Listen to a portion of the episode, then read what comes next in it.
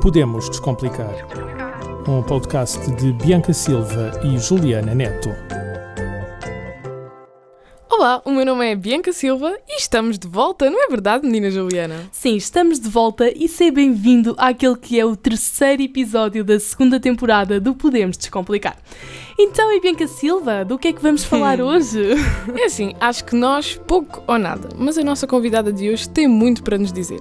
Apesar de ser aluna do segundo ano de Direito, não é só nas vezes que concentra todos os seus interesses. Para além de, assim como nós, gostar bastante de política, a história é também uma das suas grandes paixões, tendo um carinho especial pela história da realeza britânica. E quem será esta pessoa tão especial, Juliana? Bem, esta pessoa tão especial, pela qual nós temos grande apreço, é bastante assídua àqueles que são os nossos episódios do podcast. E é a nossa querida Ana Beatriz. Olá, Ana. É verdade. Olá e obrigada por me receberem aqui hoje. Oh. É um prazer ter-te aqui. Vamos começar? Vamos. Então, se não sabias, no dia 6 de maio o Reino Unido vai ser palco de uma das cerimónias mais tradicionais e mais marcantes da política da nação, a coroação de Charles III. Já agora, antes de começarmos, queremos saber a tua opinião, porque já debatemos isto em podcast. Deve-se ou não traduzir para português os nomes da realeza britânica? Essa é fácil. Não. não. É da nossa time. É da nossa time não sim. traduzir. Sem dúvida, não. Não, faz sentido. Não gostas da Isabel e do Carlos?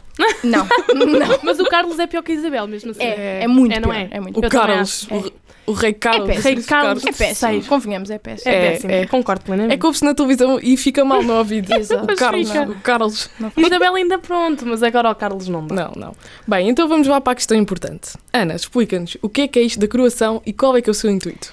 Isto da croação eh, consiste no momento em que o atual monarca é efetivamente coroado. Ah, ou seja, é uma cerimónia com imensos séculos e, consequentemente, imensos séculos, ah, cheia de simbolismos. E eu diria até que o simbolismo é o cerne da respectiva cerimónia, uma vez que a mesma, curiosamente, não tem por objetivo ditar a ascensão do monarca ao trono, ao contrário do que muita gente pensa.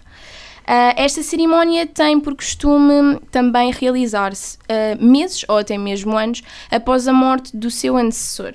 Um, e entende-se que assim seja por determinados motivos. Ah, motivos estes, pelo facto da ocasião ser festiva, não é?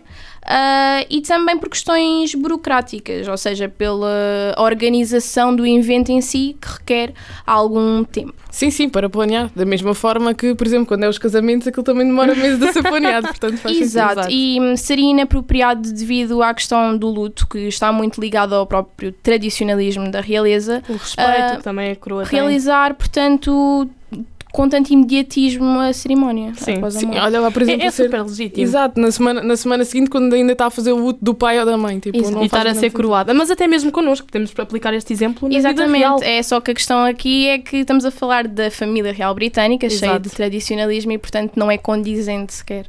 Uhum, faz sentido. Faz sentido. Bem, então, como, como, se- como conseguimos entender, esta cerimónia é feita com o intuito de coroar então o monarca.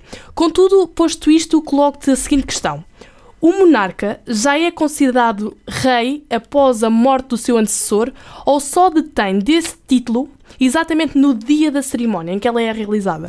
É uma questão muito pertinente e muito levantada, eu diria. Ah, e o sucessor é considerado rei automaticamente após a confirmação da morte do respectivo monarca. É algo instantâneo.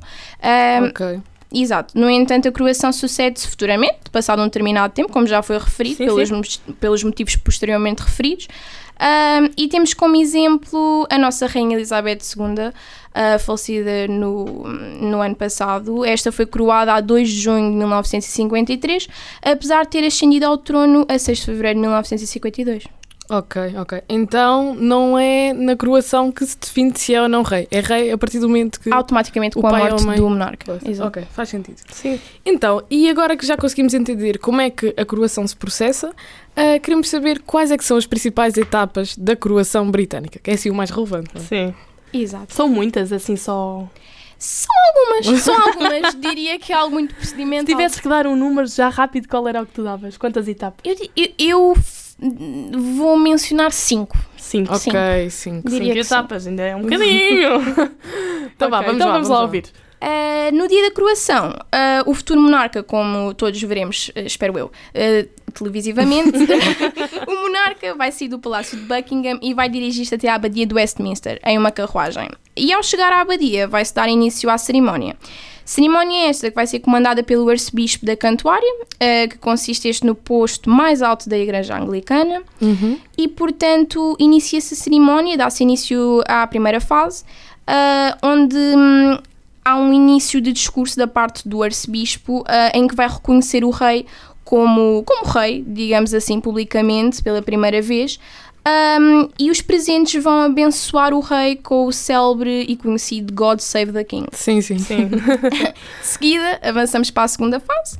Eu entendo como o início do juramento do rei, em que este coloca a sua mão em cima da Bíblia ah, e promete honrar e ser fiel ao seu povo, à justiça, às leis e à própria Igreja. Uhum. Já numa terceira fase, ah, dará-se o momento mais solene da cerimónia, ah, o momento da unção. Ah, o arcebispo passa o óleo sagrado nas mãos, peito e cabeça do monarca e vai ser neste momento que se vai consagrar, digamos assim, a aptidão do rei a cumprir a sua função de soberano.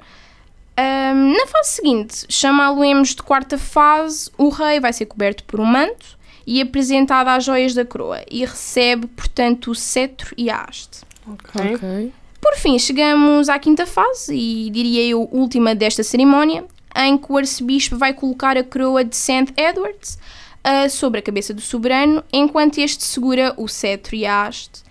E por fim, ah, para encerrar a cerimónia, ah, o público vai entoar novamente o God Save the King, enquanto o monarca vai ser pela última vez benzido pelo arcebispo. E todas estas fases já estão estabelecidas ou mudam de coroação para coroação? Como, Monarca para dita, monarca. como dito ao tradicionalismo, já estão mais que estabelecidas. Eu diria que esta coroação até vai ter inovações, ah, no entanto, é algo muito procedimental. Muito Ok. sistematizado. Exato. Isto, isto, isto, Isto. depois isto, depois isto, depois isto. É tipo as nossas tarefas É. temos a realizar. Bem, agora que já estamos assim informados relativamente àqueles que são os passos, ah, podemos dizer assim, mais importantes desta cerimónia, gostava assim de tocar num aspecto de caráter mais específico. Ahm, pela mão da Rainha Elizabeth II, a coroação passou a ser transmitida a nível televisivo. Contudo, nem todas as fases dessa cerimónia foram, foram assim emitidas para o público. Quais é que são as etapas então que nós não vemos e porquê é que nós não as vemos? É verdade, foi a falecida Rainha Elizabeth II que inovou, transmitido televisivamente pela primeira vez a cerimónia. E consta-se, que é uma curiosidade muito interessante, que foi o próprio Príncipe Philip, que era considerado um homem progressista, ah, que encarou esta transmissão, penso eu, como uma mais-valia para a própria instituição ah, e como um modo, portanto, de aproximação da realeza com o povo. Uh, importa, portanto, ressaltar que aquilo que torna fascinante a família real uh, foi desde sempre uh, a ideia de intangibilidade que a mesma hum, tem. E, portanto, em 53, esta decisão dá-se por esse mesmo motivo, que o monarca seja coroado e o momento da unção não seja transmitido para todos, seja algo privado. Devido à própria divinização que é necessária neste momento. Um, e como estou a dar a entender, eu compreendo e aceito perfeitamente esta decisão, acho que é até mesmo necessária como modo de conservar esta intangibilidade que reveste a família real, uh, de forma a conservá-la, dando-lhe propósito uh, e até mesmo para assegurar a sua sobrevivência e estabilidade. Sim, porque, uh, num certo ponto, a monarquia só se sustenta se existir divinação ao, ao redor da mesma. Perde, digamos assim, o sentido. Então aí podemos dizer assim que se o príncipe Philip ainda estivesse vivo, a coroação ia ser transmitida ainda nas redes sociais, não? Era no Eu- Instagram. Eu, eu Era não tenho a menor dúvida. Eu não tenho menor dúvida. É, não é? Também acho. Modernar. Modernar. Modernizar. Ai, Juliana. Então, Liana, eu sei que, como estás muito dentro do assunto, quais é que são as novidades que se prevê que a coroação de Charles III tenha diferente da coroação de sua mãe? Na época contemporânea em que nós vivemos, mais que nunca precisamos de inovação e, portanto, eh, eu diria que novidades não vão faltar nesta cerimónia que se realizará no mês seguinte. E, portanto, ah, será necessária a divinização que ah, falei há pouco, sem dúvida. No entanto, como forma de garante da instituição, ao mesmo tempo que penso que tenha de haver um balanço entre esta divinização e a modernização. Uh, e podemos esperar que eh, seja televisionada desta vez um, a unção do monarca. Ok. É uma das inovações. Uh, e não só, curiosamente, não tão polémica e abordada nos mídias, mas uh, falou-se do Príncipe George, uh, filho mais velho do Príncipe William, Ok, sim, ter um papel participativo na coroação do rei, o que é também inovador. Sim, sim, porque não, não aconteceu isso que eu me Nunca lembro. tinha sido visto. Nunca tinha sido. Por Então, acaso, olha, interessante. É, é, é super interessante. Percebidos então aqueles que são os detalhes e as diferenças, ah, sabes então quem é que marcará assim presença no evento? Relativamente aos convidados e aos ausentes, a, a coroação do rei Charles III, daquilo que verifiquei, contará com 2 mil convidados, uh, bem menos que os 8 mil que lutaram à abadia do Westminster para a coroação de sua mãe. Entre estes contam-se chefes de Estado, políticos e jovens de organizações selecionadas pelo próprio rei e pela rainha consorte, ah, e estes últimos, ah, daquilo que consta, terão uma visão privada especial da coroação. Relativamente aos ausentes ah, e ainda aos presentes, podemos contar, portanto, com a presença do Príncipe Harry, Pois, era disso que queríamos saber. poderemos contar com a presença do príncipe. No entanto, a sua esposa não estará presente na cerimónia e consta-se que será pelo motivo de que o, o seu filho Archie ah, celebra aniversário no mesmo dia da coroação.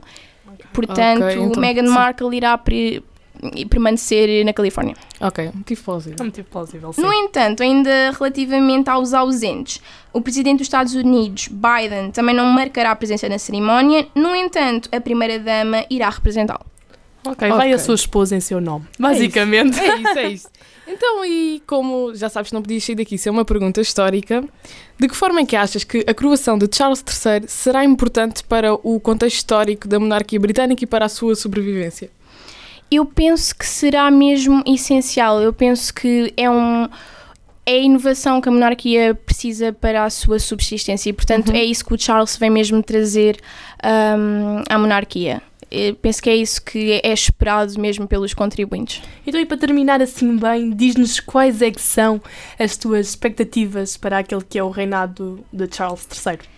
Eu posso confessar que tenho expectativas positivas. Não diria Ok. grandes expectativas, até porque se trata da ascensão mais tardia de um rei ao trono britânico. Pois, portanto, até mesmo por uma questão temporal, eh, penso que não se verificarão feitos tão gloriosos e tão marcantes como aqueles que se verificaram no passado reinado da sua mãe. Sim, porque ela apoderou-se do trono muito nova. Muito Exato, muito um reinado histórico, Foi tudo reinado. muito inesperado no reinado da, da sua mãe. E- Exato, o reinado mais longo da história, portanto, Exato. mais Exato. Marcante.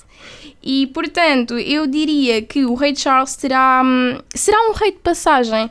Hum, Ok, um rei de passagem. um rei de passagem eh, com um reinado mais longo possível, espero eu, desejamos nós. No entanto, pelos fatores mesmo biológicos, será um reinado curto e penso que não com muitos feitos. E, portanto, o mesmo viveu, no entanto, 73 anos a preparar-se para o seu momento, o que Isso é que foi esperar. E, e preparar-se, Quem espera dizer, sempre alcança, uma sempre ouvi certa- Dá-nos uma certa segurança que vai correr bem. São 73 anos a preparar-se para algo. É verdade, ao E, contrário da portanto- sua mãe, que foi ali apanhada desprevenida. Exato, e chega ao seu momento e penso que não nos irá desiludir no desempenho do seu cargo. eh, E é também de realçar que o rei, enquanto já príncipe de Gales, em conjunto com a atual rainha consorte, já desenvolviam um trabalho notável com instituições de caridade. E penso que esse trabalho notável irá dar continuidade no seu reinado. Será ser, talvez o rumo do reinado Eu irá penso, ser por aí. exato, que será o, o ponto principal será a maior marca que o Charles nos irá deixar no seu reinado, será mesmo o trabalho notável com a caridade.